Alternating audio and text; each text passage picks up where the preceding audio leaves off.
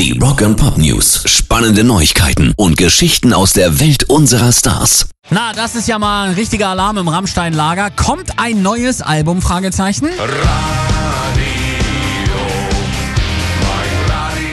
Was war passiert? Bei Facebook posteten die Jungs einen Clip im Titelbild, der eine sich drehende violett-blaue Blume zeigt. Klar, das zarte Pflänzchen, damals in Orange noch, ist verbunden mit dem Aufstieg zur erfolgreichsten Hardrock-Band, die es in Deutschland je gegeben hat. Und jetzt steht die Frage im Raum, gibt es zum 25. Jubiläum von Herzeleid morgen ein Reissue oder gar ein komplett neues Album?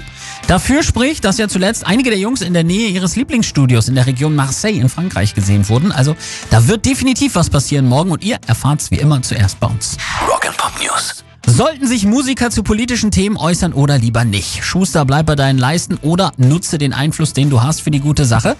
Gegenwind gab's jetzt in den sozialen Netzwerken für Musiker Sebastian Bach. Ein User schrieb, er solle sich doch auf Musik konzentrieren und Politik den Leuten überlassen, die was davon verstünden. Sofort brach ein Orkan über diesen User herein und dieser Orkan hieß Dee Snyder.